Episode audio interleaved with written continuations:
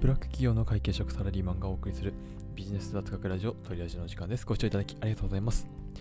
まあ、今ですね、世界中の音楽シーンを賑わせているのが K-POP ですよね。で、その中でも一番ですね、もう完全に群を抜いている人気を獲得しているのが、えー、皆さんご存知の BTS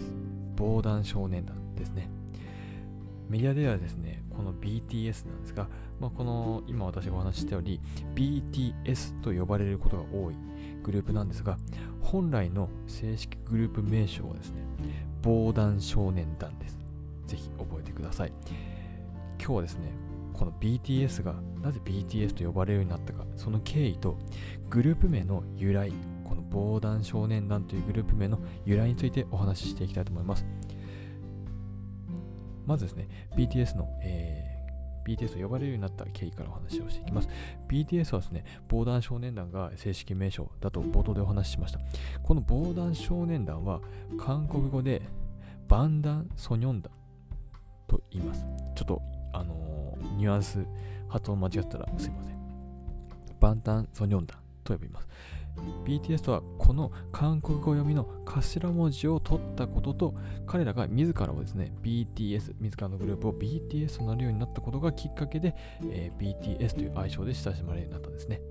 やはり防弾少年団という呼び方はですね日本語や中国語など漢字を使う国で濃く残る文化だと思いますので世界的にはやっぱり BTS の方が浸透しやすいように感じますよね。では最後に BTS のグループ名の由来をお話しして今日の放送を締めたいと思います。防弾少年団、この BTS はですね、総合プロデューサーのパン・ショシヒョシヒョク、失礼いたしました。パン・シヒョクさんが名付けました。パン・シヒョクさんは、えー、ビッグヒットエンターテインメントの創設者の方です。名前の由来はですね、10代、20代に向けられる社会的偏見や抑圧を防ぎ、自分たちの音楽を守り抜くという意味が込められています。この理念はですね、彼らの音楽にすごく表現されているように感じますね。以上、防弾少年団 BTS の正式名称とこのグループ名の由来についてお話ししてきました。まあ、グループのメンバーは覚えるの名前をですね、覚えるのはすごく難しいかと思うんですが、由来を覚えておくだけでも知識として使う場面があるんじゃないかなと思いまして、今日のこの配信をさせていただきました。ぜひですね、えー、今回の、えー、配信がですね、皆さんの、えー、学びにつながれればとても嬉しいです。またコメントやいいねボタンを押していただけると、え飛んで喜びます。それではまた次の放送でお会いしましょう。